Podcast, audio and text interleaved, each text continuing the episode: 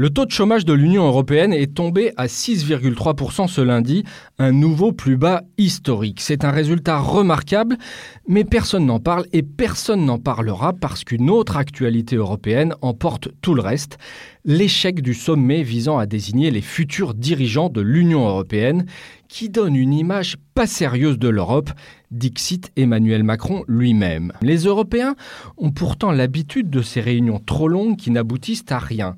Mais plusieurs facteurs rendent l'exercice plus difficile encore. D'abord, le duel franco-allemand lui-même sous tension ne fait plus la pluie et le beau temps. D'autres États ont pris l'habitude de se regrouper pour bloquer les décisions comme le groupe de Visegrad pour refuser les quotas de migrants. Deuxième explication, l'éclatement des forces politiques. La droite conservatrice et les sociodémocrates n'ont plus la majorité à eux deux. Il faut donc faire avec les libéraux et les écologistes les formations qui montent. Dernier point clé, certains pouvoirs en place, en Italie, en Hongrie, ont fait de la critique de l'Europe leur fonds de commerce et ils ne se gênent pas pour savonner la planche de ceux qui recherchent des solutions.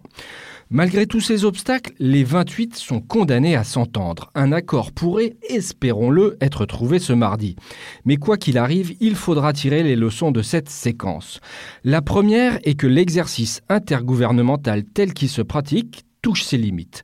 L'Union européenne, poids lourd économique, va devoir faire de plus en plus de politique face à la Chine, face à Trump et à Bolsonaro, face à Orban et Salvini et ce sera aux nouveaux dirigeants européens de l'incarner au quotidien, davantage en tout cas que la commission de Jean-Claude Juncker. Les décisions à la majorité qualifiée des États devront aussi prendre davantage de place, car l'Europe politique a besoin de plus de verticalité pour exister face au reste du monde et de dirigeants qui défendent l'intérêt général européen avant celui de leur pays ou de leur groupe politique. Retrouvez tous les podcasts des échos sur votre application de podcast préférée ou sur leséchos.fr.